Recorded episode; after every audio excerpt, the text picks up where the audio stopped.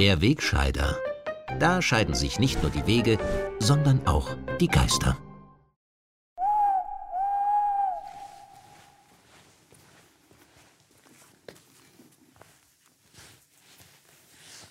In dieser Woche geht es hintergründig auch um optisch ganz bewusst gesetzte Signale, die bei vielen Bürgern durchaus unterschiedliche Reaktionen auslösen können.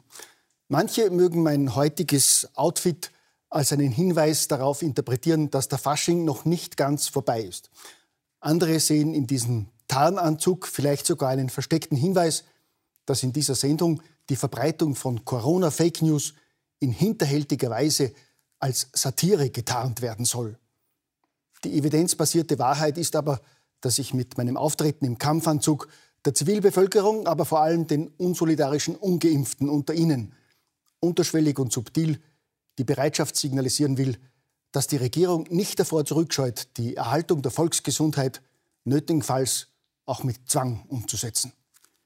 Das Motto der GECO für die Vollstreckung des neuen Impfpflichtgesetzes lautet daher klar und unmissverständlich, und bist du nicht willig, so brauche ich Gewalt.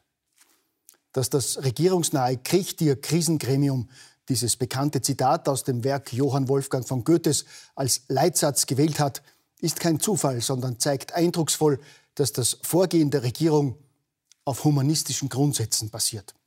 Selbst die für diese Woche als große Hoffnung auf Freiheit angekündigte Pressekonferenz orientiert sich an einem Klassiker der griechischen Tragödie. Denn die mühsam angekündigten Lockerungen auf Raten könnten sich für die Bürger bald als trojanisches Pferd herausstellen. Kanzler, Gesundheitsminister und Gecko-Spitzen lockern gönnerhaft die Zügel, nicht ohne gebetsmühlenartig zu betonen, dass die Pandemie noch nicht vorbei ist. Eine Roboter-Sprechpuppe in Gestalt des Gesundheitsministers wiederholt zum x-ten Mal ausdruckslos das Narrativ von einer Vollimmunisierung der Geimpften und versucht die Impfpflicht selbst mit großer Überzeugungskraft zu verteidigen. Die Impfpflicht gilt für alle Menschen in Österreich und ist ein langfristiges Instrument, um die Impfquote im Land zu steigern. Ein Instrument, das wir zusätzlich zur laufenden intensiven Überzeugungsarbeit brauchen. An dieser Stelle muss man Professor Dr. Dr. Mückstein, aber auch der gesamten Regierung einmal ein großes Kompliment machen. In einem Atemzug den Wegfall der verfassungswidrigen Maßnahmen anzukündigen, weil es keine Überlastung der Spitäler mehr gibt und gleichzeitig an einem verfassungswidrigen Impfpflichtgesetz festzuhalten, mit dem man mehr als eine Million Bürger gegen ihre Überzeugung zwingen will, sich eine unzureichend erprobte Gensubstanz spritzen zu lassen, die nach wie vor nur bedingt zugelassen ist und offenbar den versprochenen Schutz gar nicht bietet. Und dieses verfassungswidrige Gesetz dann auch noch als Instrument anzupreisen, das man zusätzlich zur laufenden intensiven Überzeugungsarbeit brauche, ist einfach nur brillant, genial und großartig. Ich meine, wenn man jetzt einmal Musterdemokratien wie China oder Nordkorea ausnimmt, können sich Machthaber rund um den Globus ein Beispiel an unserer Regierung nehmen, wie man den Kampf gegen gefährliche Bürger erfolgreich führt. Pardon, den Kampf gegen ein gefährliches Virus erfolgreich führt, muss es heißen. Die Hoffnung einiger Träumer, die allen Ernstes geglaubt hatten, dass ihnen diese Regierung tatsächlich ihre Freiheit wieder zurückgibt und auch das Impfpflichtgesetz wieder aufhebt, hat sich am Mittwoch recht schnell zerschlagen. Geplant ist bestenfalls, das verfassungswidrige Gesetz einfach nur auszusetzen. Das hat den unschätzbaren Vorteil, dass der Gesundheitsminister diesen mehrheitlich beschlossenen Impfzwang künftig jederzeit, quasi über Nacht, wieder in Kraft setzen kann. Eine Ermächtigung zur freien Willkür, damit die Zivilbevölkerung nie vergisst, von wessen Gnaden über ihr weiteres Wohl entschieden wird. Ob die Impfpflicht jetzt gleich in Kraft bleibt oder wegen der rechtlich schiefen Optik vielleicht doch vorübergehend ausgesetzt wird, entscheidet natürlich wieder eine Kommission von vier unabhängigen Expertinnen und Experten, von denen praktischerweise drei schon jetzt der regierungsunabhängigen GECO angehören und zudem die beiden Mediziner Koleritsch und Schernhammer ja ohnehin als impfkritisch, integer und völlig unabhängig von der Pharmaindustrie bekannt sind. Alleine mit dieser Besetzung gelingt es der Regierung sicherlich, das enorme Vertrauen der noch ungespritzten Bevölkerung weiter zu stärken und auszubauen. Unabhängig davon, Ob die Impfpflicht nun vorübergehend ausgesetzt oder gleich beibehalten wird, hat mein Kamerad im Kampfanzug den dreifach gespritzten Bürgern schon am Mittwoch den Fahrplan für den rettenden vierten Stich mitgeteilt.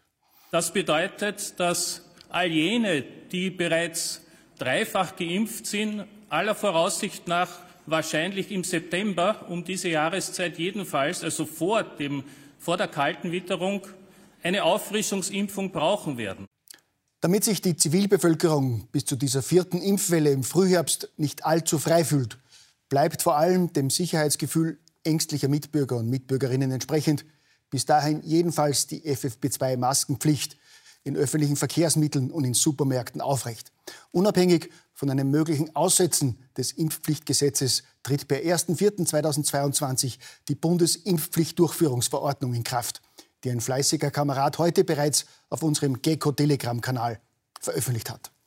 Demnach sind etwa gemäß 42 künftig alle Bürger verpflichtet, zur Kennzeichnung ihres Impfstatus entsprechende Schulterklappen an ihrer Oberbekleidung zu tragen, wie man auf dieser Grafik sieht.